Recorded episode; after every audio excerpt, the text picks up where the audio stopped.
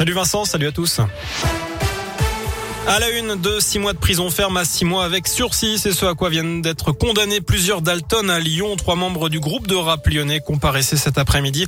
Ils avaient été interpellés le 23 octobre alors qu'ils allaient faire un rodéo urbain en centre-ville de Lyon, à moto ou en scooter.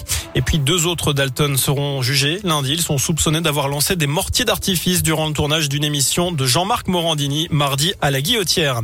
Doctolib, pris d'assaut au lendemain des annonces du gouvernement. 1 200 000 personnes ont pris rendez-vous pour une dose de rappel de vaccin.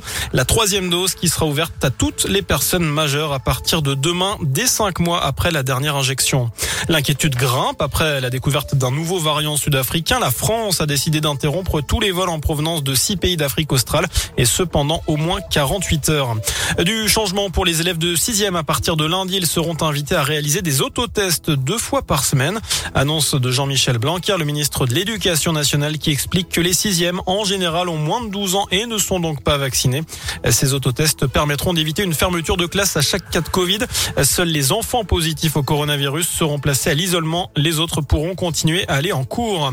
D'ailleurs, les parents qui doivent garder leur enfant testé positif bénéficieront d'une indemnité journalière s'ils ne peuvent pas travailler depuis chez eux. C'est ce qu'a annoncé Elisabeth Borne, la ministre du Travail. Dans le reste de l'actu, Nicolas Hulot, dans le viseur de la justice, une enquête préliminaire pour viol et agression sexuelle a été ouverte après le reportage diffusé hier soir dans Envoyé spécial sur France 2.